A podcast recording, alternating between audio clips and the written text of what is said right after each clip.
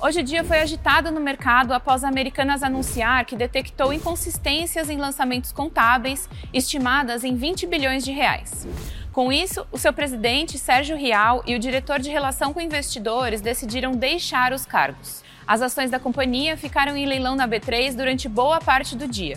O Ibovespa B3 oscilou puxado pelo desempenho das americanas. O índice chegou a cair 1,36% e fechou em leve baixa de 0,59%.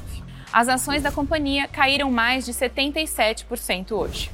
Para saber mais, acesse as matérias sobre o assunto em borainvestir.b3.com.br. Não se esqueça de seguir a B3 em todas as redes sociais. Boa noite, bons negócios e até amanhã.